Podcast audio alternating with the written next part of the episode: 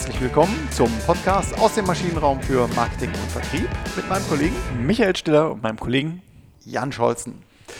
Ja, mit dem gebotenen Abstand von über 1,50 Meter ähm, aufgrund der Corona-Zeiten ähm, bleiben wir aber natürlich dem Maschinenraum treu, zumindest angebotsseitig, freuen uns auch über die weiterhin ähm, zunehmenden Zuhörerzahlen und äh, haben uns aufgrund der Thematik heute etwas Aktuelles überlegt, Michael? Ja, aufgrund der, ich meine, es beschäftigt uns alle. Ähm, mhm. Die Corona-Krise ist allgegenwärtig und in der Tat kriegen wir auch viele Fragen in Richtung Maschinenraum gerade, äh, wo uns einfach unsere, unsere Hörer dann fragen, äh, was passiert denn jetzt hier eigentlich in der Krise? Was sollten wir tun?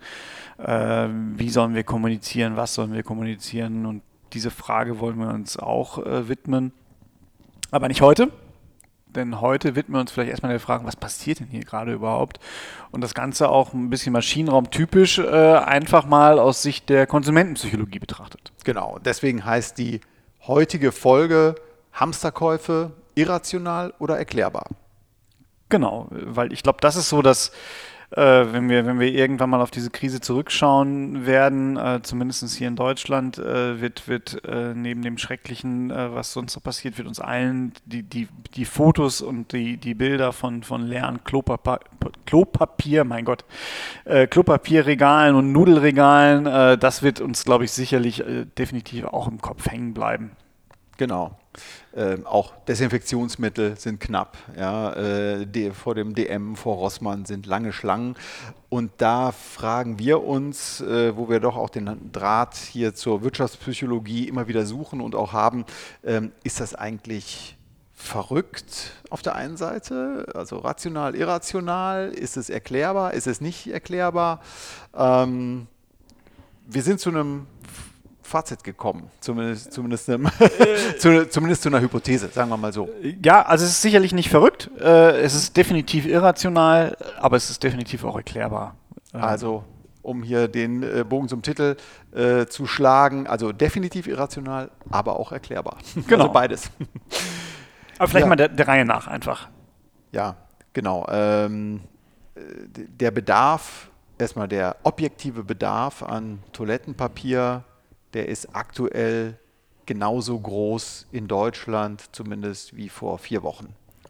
Genau. Also ich da, da wir es ja nicht mit einer Magen-Darm-Krankheit zu tun haben, gehe ich davon aus, dass das äh, Toilettenverhalten, wenn es denn sowas gibt, äh, also das gibt es sicherlich, aber ob das jetzt irgendwie ein Fachbegriff ist, weiß ich nicht. Äh, aber das sollten wir hier nicht vertiefen. ja, genau.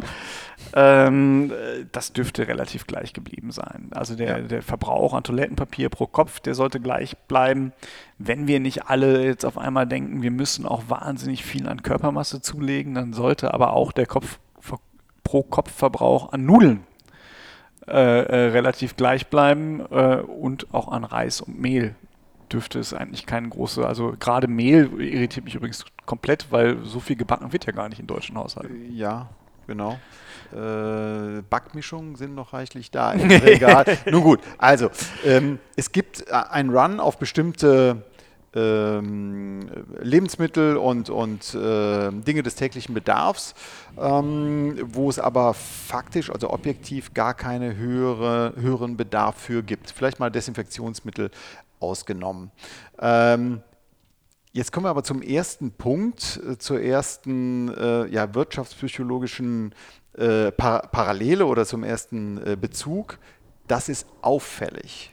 Ne? dass, dass die Regale leer sind. Genau, es sticht natürlich extrem ins Auge. Das waren ja auch mit die ersten Meldungen, die so Corona und, und Krise und Deutschland in Verbindung gebracht mhm. haben. Also wir haben, an, wir haben festgestellt, die Corona-Krise schnappt hier rüber. Das war in Heinsberg, es war alles noch relativ weit weg. Was aber sehr schnell irgendwie für uns da war, war wirklich das leere Klopapierregal. Genau. Ich sehe das und denke, oh, da, da, ist irgendwas los. Also die, äh, die, die Information, die mir als Konsument zur Verfügung steht, die für mich verfügbar ist, ja, sagt mir, hoppla, da passiert was, da muss ich irgendwas mit anfangen. Genau, und es ist immer so, und das, das äh, ist eigentlich mit dem psychologischen Effekt der, der Verfügbarkeit Heuristik verbunden, desto leichter ich auf eine Information zugreifen kann, desto wichtiger oder desto mehr an Bedeutung gewinnt die auch. Genau. Und es spielen die objektiven Fakten spielen hier keine Rolle. Genau. Äh, Kahnemann und Tversky haben das mal in, einer, in einem sehr schönen Versuch gemacht. Äh, im, im, Englischen kommt äh, natürlich. Ähm, und zwar haben die halt Probanden gefragt, kommt der Buchstabe K häufiger als erster Buchstabe oder als dritter Buchstabe vor? Genau. Und äh, jeder, der jetzt diese Aufgabe vielleicht mal gerade auch äh, durchgehen möchte, ähm, so vermuten wir zumindest, und so taten das auch äh, Kahnemann Tversky, ähm, hat, kennt aus der Hüfte geschossen, äh, aus dem Kopf heraus mehr Buchstaben, die mit K anfangen, Worte. als äh, Worte, oh, Äh, mein genau. Gott, Worte, äh, die mit K anfangen, als Worte, die im dritten Buchstaben ein K haben. Genau, und das ist, liegt einfach nur daran, weil es viel leichter abzuschätzen ist. Also ich kann ein K am Anfang, das, das fällt mir total leicht. Ein K als dritter Buchstabe, äh, diese, diese Information ist einfach schwieriger verfügbar. Genau, jetzt kommt aber der Clou, ne? also diese, diese äh, Untersuchung hier unserer Säulenheiligen Kahnemann und Tversky, ähm, da kommt eben raus, dass äh, tatsächlich 70 Prozent genau diese, diese dieser Hypothese folgen und sagen, ja, also es gibt deutlich mehr ähm, Wörter, die mit K beginnen, als äh, Wörter, die äh, an dritter Stelle ein K haben. Und genau das Gegenteil ist der Fall. Äh, Genau, also im Englischen kommt wohl der, der Buchstabe K an dritter, Hauptstelle, äh, dritter Stelle äh, dreimal so häufig vor wie, wie der Buchstabe K am Anfang. Genau. Ne, also verrückt, aber einfach, weil es mir viel, viel leichter äh, fällt, das vorzustellen, äh, sage ich halt, nee, klar, der, der Buchstabe K am Anfang kommt viel häufiger vor. Genau.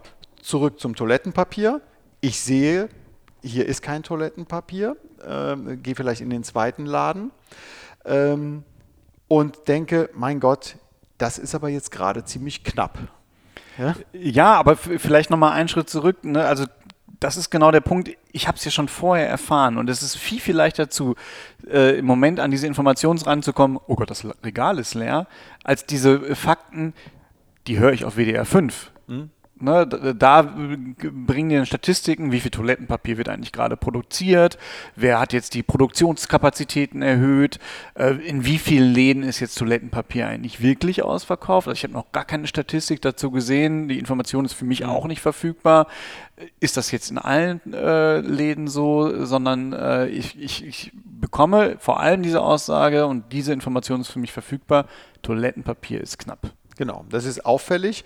Und in einem Interview habe ich hier den, ähm, den Geschäftsführer von Hakle äh, gelesen, der gesagt haben, dass sie in der Woche ähm, eine Million Rollen äh, Toilettenpapier produzieren und damit noch in den Export gehen. Und es gibt so äh, eine Handvoll äh, Anbieter äh, hiervon in Deutschland. Und aktuell haben sie die Kapazitäten in ihrer guten Qualität, wie sie ähm, unterstri unterstrichen haben, äh, um 50 Prozent erhöht und gehen nicht mehr in den Export. Das heißt, 50% Angebotserweiterung ähm, sollen jetzt diesen, diesen Hype, diesen künstlichen Hype, ja, der, für den es keine, zumindest äh, Rationale? keine, rationale, keine rationale Begründung Ja. gibt, äh, den decken. Ja, also eine komplette Schere, die da auseinandergeht zwischen äh, ja, Ratio, äh, Verstand und eben dieser augenscheinlichen Knappheit. Genau. Das Ganze wird noch, noch befeuert und den, diesen Effekt haben wir, glaube ich, in Folge 10 schon mal gehabt. Ja. Äh, ähm, im, im, Im letzten Jahr vom, äh, durch den Effekt des, der, der Base Rate Fallacy. Und das dein, einer deiner Lieblingseffekte ist, äh, würde ich den Part sogar auch dir gerne überlassen. Genau, die Base Rate Policy vielleicht nochmal zum äh, Rekapitulieren. Also die Basisrate, äh, die, die äh, Grundgesamtheit, auf deren Basis ich eine Entscheidung fälle. Ja? Also wenn ich sage, ich war in Laden A und ich war in Laden B und dort gibt es äh, kein Toilettenpapier, dann ist das für mich quasi allgemeingültig und ich sage, okay, da haben wir jetzt ein Problem oder ich habe ein Problem und äh, das ist jetzt für mich äh, ähm, erste Priorität, hier äh, tätig zu werden, wie auch immer. Genau. Also diese Basisrate, äh, gerne auch von Versicherern dann äh, genutzt. Wie, oft äh, können, wie häufig passiert denn mal etwas? Ja, also da wird hier, äh, werden Szenarien aufgezeichnet. Das wird da oft äh, genutzt als Verkaufsargument, aber wir wollen jetzt hier nicht in die, in die Vermarktungsszenarien gehen. Ähm, aber das ist die Base Rate Policy eben, dass man eben die zugrunde liegende Basis ähm, äh, eben nicht repräsentativ wählt, sondern eben nur für den Ausschnitt, den man gerade eben sieht. Genau, das war halt gerade am Anfang, als Toilettenpapier noch nicht überall rar war, aber dann gab es halt die Geschichte, mein Nachbar, der war gestern auch schon beim DM und da gab es halt kein Toilettenpapier mehr. Genau, also so. das befeuert das nochmal. Das be ne? befeuerte das nochmal, mittlerweile sind die Regale ja in der Tat leer. Ähm, genau.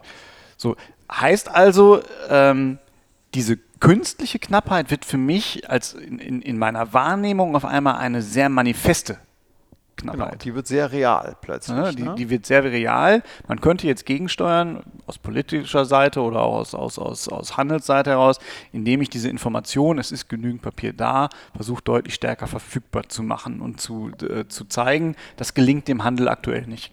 So genau, oder nur bedingt, ne? Ja. durch, durch, durch Rationierung ähm, und eben durch äh, weitere Kapazitätsausweitungen. Äh, nun gut, aber diese subjektiv wird dieses Gut sehr knapp und es gibt natürlich äh, leider Auswüchse, die wir, die wir ähm, nicht gut heißen.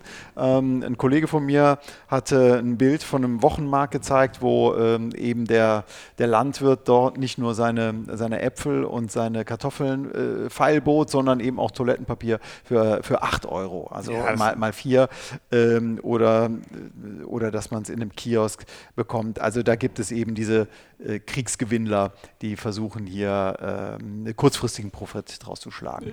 Und das muss man auch ganz klar sagen, neben der, der Tatsache, dass, dass ich das moralisch mehr als verwerflich finde, äh, haben wir aber auch den, den, äh, den, den Tatbestand des Wuchers, äh, genau. den ich durchaus auch zur Anzeige bringen kann als Konsument.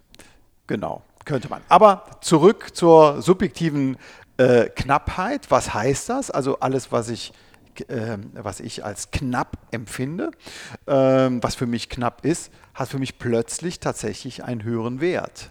Genau. Und äh, dadurch äh, bekommen wir jetzt natürlich einmal den Effekt, dass Leute auch für 8 Euro Klopapier kaufen, zum einen, mhm. aber auch sagen, okay, wenn das, das ist für mich jetzt so wertvoll, es ist knapp, also kaufe ich direkt doch mehr davon, als ich eigentlich konsumieren kann. Im Sinne von, von Horten, weil ich jetzt diesen Produktwert auf einmal als, als deutlich gesteigert äh, festnehme. Sonst haben wir gesagt, naja gut, ich muss halt gucken, dass ich vor der letzten Rolle nochmal einkaufen gehe, ähm, weil es mir einfach nicht viel wert war, Toilettenpapier zu besitzen. Das hat sich jetzt geändert. Genau. Und da gibt es auch in der, in der Wirtschaftspsychologie ein ganz, schön, ähm, ganz schönes Experiment aus der Mitte der 70er Jahre des letzten Jahrtausends, also von 1975.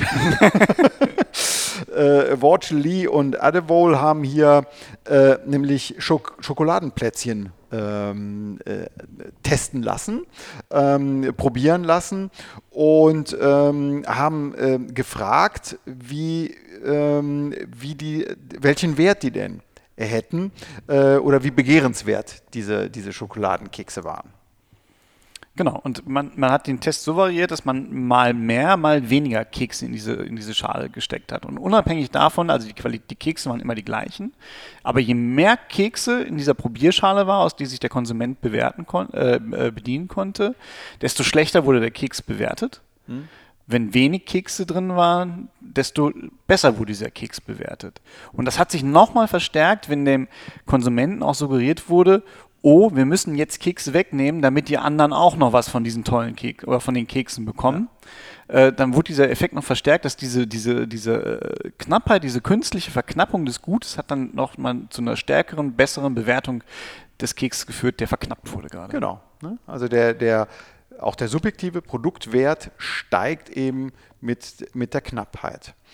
Ähm, Irrational? Aber erklärbar. Aber erklärbar, genau. Genau. Ja, und dann ähm, gibt es natürlich auch ähm, den Fall, ähm, der, der sicherlich noch verwandt ist ähm, mit, der, mit diesem ähm, Kreis hier von Knappheit und äh, angebotenen Alternativen. Ähm, der ist nämlich so, dass eben ich einen auch wiederum scheinbar irrationalen Zusammenhang habe zwischen äh, einer Überforderung und einer Unterforderung auf der anderen Seite. Also, wir haben einen Fall, dass wir in einem Experiment die Anzahl der dargebotenen Alternativen untersuchen. Äh, und intuitiv könnte man ja denken, je mehr Alternativen ich zur Verfügung habe, desto mehr wird insgesamt von, einer, von einem Kollektiv gekauft. Dem ist aber gar nicht so. Sondern je weniger Alternativen zur Verfügung stehen, desto mehr wird gekauft. Ja, ähm, das scheint in der Tat so zu sein. Und auch da gibt es ein äh, äh, Experiment aus dem, aus dem Jahr 2000. Da hat man halt, äh, ist man hingegangen und hat gesagt, okay, wir, wir, wir machen zwei Testgruppen. In der, der einen Gruppe bieten wir sechs Marmeladen-Alternativen an und geben halt, wenn der Konsument getestet hat, einen, einen Gutschein aus, den er einlösen kann, wenn er eins von diesen Marmeladengläser kauft. In der zweiten Gruppe hat man 24 Alternativen dieser Marmelade angeboten, wieder mit dem gleichen Buchstaben. Und man hat festgestellt, dass aus der ersten Gruppe, wo nur sechs Alternativen da waren, haben 30 Prozent der, der Tester äh, den Gutschein eingelöst. Bei der zweiten Alternative 24 äh, oder zweiten Testgruppe 24 Alternativen haben nur 3% der Tester diesen Gutschein eingelöst. Das heißt, äh, die Konsumenten sind offensichtlich mit so vielen Alternativen total überfordert gewesen, so dass es sogar zum Kaufverzicht gekommen ist. Obwohl sie den Gutschein hatten, den sie hätten einlösen können, genau. ähm, den man ihnen ja quasi hier in diesem Experiment geschenkt hat. Ne? Also auch das äh, zeigt, dass weniger mehr ist und unterstreicht das, dass der Produktwert und dann auch eben der, der Wert für das Unternehmen, weil es es äh, verkaufen kann, je knapper das ist, desto, desto attraktiver ähm, auch für den, für den Konsumenten. Genau, in dem Fall haben wir in der Tat auch diesen Umkehrschluss, dass ich feststelle, das eine ist ja die Menge meines eigentlichen Gutes. Wie viel ist denn davon da? Habe ich jetzt noch Alternativen? Also gibt es Produktalternativen? Du hast gerade Hakle ins Spiel gebracht. Habe ich, weiß gar nicht, Danke, äh, Klopapier. Das ist auf einmal auch weg. Also mir fehlen auf einmal auch die Alternativen. Das sorgt zusätzlich nochmal dazu äh, oder dafür, dass ein Produkt mir deutlich wertvoller erscheint. Mhm. Auch da haben wiederum, äh, ich, äh, nicht Kahnemann und Tversky, sondern diesmal Tversky und Schafir äh, 92 ein Experiment gemacht. Ähm, und zwar sind sie bei Leuten hingegangen, die einen CD-Spieler kaufen wollten. Mhm. Und haben jetzt ein bekanntes äh, Sony-Gerät genommen, was äh, damals für 99 Dollar im Angebot war. Und haben jetzt im Szenario 1 gefragt, wollen Sie den Sony-Player kaufen jetzt oder informieren, informieren Sie sich lieber über ein, äh, ein anderes Gerät, äh, Gerät noch? Genau, es gab aber nur dieses, im Angebot war nur dieses Sony-Gerät für 99 Dollar. Es war nur dieses Sony-Gerät ja. da für 99 mhm. Dollar. Im Szenario 2 haben sie gleichzeitig noch einen Ivar, wer es noch kennt, es ist relativ, ich glaube, das waren sogar baugleiche äh, Modelle, haben das aber halt für äh, eine weitere Alternative, ich glaube, es ist auch egal, ob es jetzt ein Ivar war oder irgendwas anderes, ja. eine, eine, zweite Alternative für 159 Dollar äh, dagegen gestellt, haben die gleiche Frage gestellt, also kaufen Sie jetzt den Sony-Player, die Alternative, oder wollen Sie lieber noch warten? Und, äh, und sich über sich andere ähm, Modelle noch anschauen. Szenario 1, eine Alternative haben 66% das Sony-Gerät gekauft. Zwei Drittel der Leute kaufen, genau. Zwei Drittel der Leute kaufen. Im Szenario 2 haben 27% nur noch das Sony-Gerät gekauft, 7% das Alva-Gerät gekauft und 46% haben abgewartet. Also mit einer weiteren Alternative, die teurer ist als mein Angebot, hier Sony, 99 Dollar, ähm, halbiert sich die Käuferrate, nämlich von 66 äh, Prozent auf hier ähm, kaufmännisch gerundet 33 und die andere Hälfte wartet ab, kommt also nicht zum Kauf. Warum? Weil die Leute wieder überfordert sind. Nee, es ist, also das ist in Oder dem Fall ja nicht gar nicht nur die Überforderung, sondern mhm. die Alternative, also eine, eine, das Hinzuziehen einer, einer zusätzlichen, äh, die Verfügbarkeit einer zusätzlichen Alternative senkt den subjektiv wahrgenommenen Produktwert. Okay, verstehe. Genau. Ja, okay. Gut, ich kam jetzt deswegen dazu, ähm, das Thema Überforderung, äh, dass sie weglaufen. Ne? Also 46 Prozent warten ab, aber du hast vollkommen recht, die, der Impuls im Szenario 1 zu kaufen, de, die Ursache hierfür ist garantiert, dass der, dass der Wert für dieses Gerät subjektiv jetzt gerade sehr, sehr hoch ist. Genau. Weil also die abwartenden äh, mhm. Käufer oder, oder Konsumenten, die bleiben, sind ja in beiden Szenarien relativ gleich. 44 Prozent, 46 Prozent. Mhm Da würde ich gar nicht so einen großen Un okay. Unterschied sehen. Aber äh, die Entscheidung für das, für das Sony-Gerät. 30 Prozent. Okay, aber wir streiten uns jetzt hier nicht um, um Nachkommastellen oder so. Äh, ja, genau. Äh, ähm, aber ganz klar, bleiben die Alternativen aus, steigt der Wert. Auch da haben wir wiederum das Punkt, den Punkt, ich habe da jetzt meine zwei Packungen Klopapier, die ich da liegen sehe. Hakle ist leer. Küchenrolle ist aus. Habe ich gerade auch. Verfügbarkeitsheuristik kam auch gerade in den Nachrichten. Also denke ich nochmal stärker, es gibt auch gar keine Alternative. Nicht nur, dass das ist schon wenig, was nur da ist, ja. sondern ich habe auch keine Alternative. Also äh, zuschlagen oder zuschlagen. Es gibt keine, also äh, genau, es gibt keine Alternative. Es, ne, es, gibt keine Alternative. Ich muss jetzt kaufen. Der, der, der Wert ist nochmal höher und die Attraktivität wird nochmal stärker. Genau. Super. Also haben wir unterschiedliche wirtschaftspsychologische Konzepte, die uns hier erklären, warum ähm, dieser irrationale, aber doch erklärbare Run auf, ähm, auf, auf Toilettenpapier äh, stattfindet. Ähm, vielleicht der Vollständigkeit halber noch, weil es auch äh, bei den Desinfektionsmitteln der Fall ist. Und ähm, was ich persönlich interessant finde, ist, dass das schnell einfach zu diesem Herdentrieb führt, ohne dass über, äh, ohne dass nachgedacht wird. Beim Desinfektionsmittel ist es so, dass zum Beispiel Melissengeist, also Klosterfrau Melissengeist oder Handelsmarken Melissengeist nach wie vor verfügbar sind. Zumindest kann ich das bestätigen äh, bei Rossmann und bei DM, die sich sehr gut als 70-prozentiger Alkohol äh, zur Desinfektion eignen. Äh, die sogenannten Desinfektionsregale, da wo es draufsteht, die sind leer. Melissengeist immer noch voll. Also das heißt, die, die äh, äh Elaboration des Ganzen, die rationale Durchdringung des Problems findet nur marginal statt. Äh, da sind wir auch wieder bei der Verfügbarkeitsheuristik. Ne? Also es hat keiner uns erzählt, ich kann jetzt auch anders. Doch, haben uns auch, aber leise Stimmen. Äh, Droste oder auch Wieland vom, vom RKI. Also da gibt es lustige Videos zu äh, äh, Coronaviren, stehen Alkohol, bestehen Alkohol nicht äh, gu gut das führt zu lustigen WhatsApp-Videos, wo man sagt, okay, dann betrink dich doch den ganzen Tag, äh, wirst du auch nicht krank.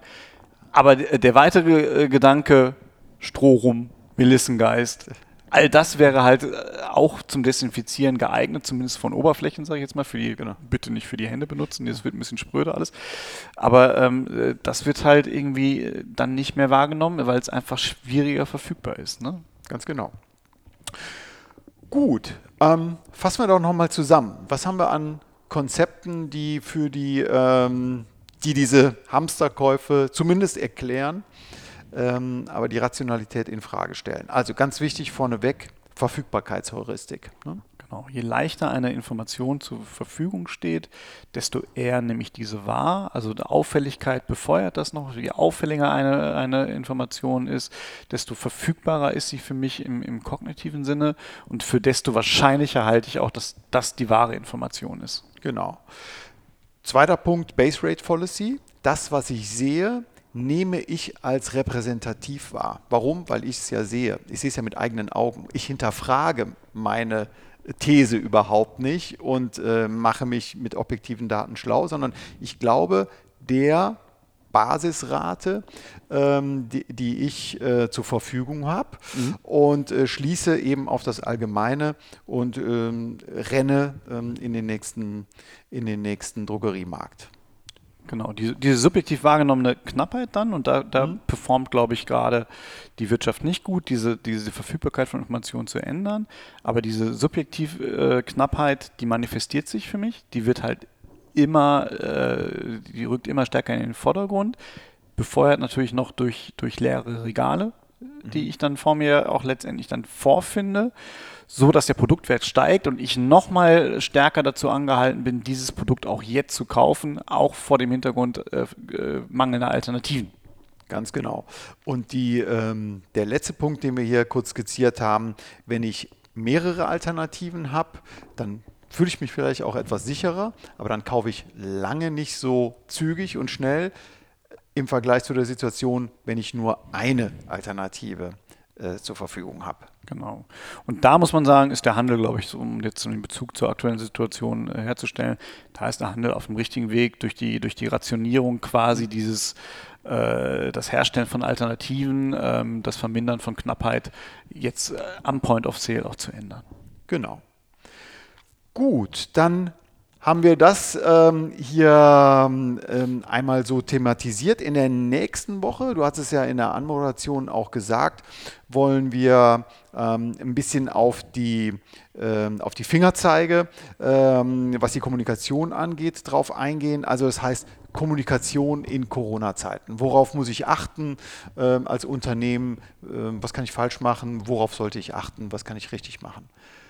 Gut, dann freuen wir uns über Ihr Feedback und äh, über Likes und schreiben Sie uns gerne unter michael at maschinenraum podcastde oder jan at maschinenraum-podcast.de.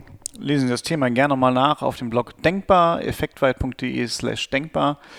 Ja, und dann äh, hören wir uns hoffentlich in der nächsten Woche wieder. Alles klar, bleiben Sie gesund, bis dahin. Bleiben Sie gesund, tschüss.